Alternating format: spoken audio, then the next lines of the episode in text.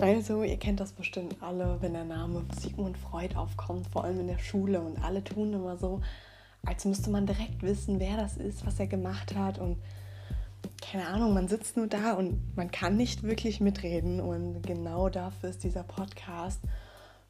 Freud wird ja nicht nur im Pädagogikunterricht thematisiert, sondern auch im Sovi-Unterricht und überall kommt eigentlich mal sein Name auf. Und ähm, ja, ich erkläre euch, wer Freud war, was er gemacht hat, warum Freuds Theorien oder Annahmen so oft besprochen werden. Und genau, also wenn du Pädagogikunterricht hast oder so wie oder sonst irgendwas, bist du genau richtig hier, denn ich erkläre euch alles rund um Freud.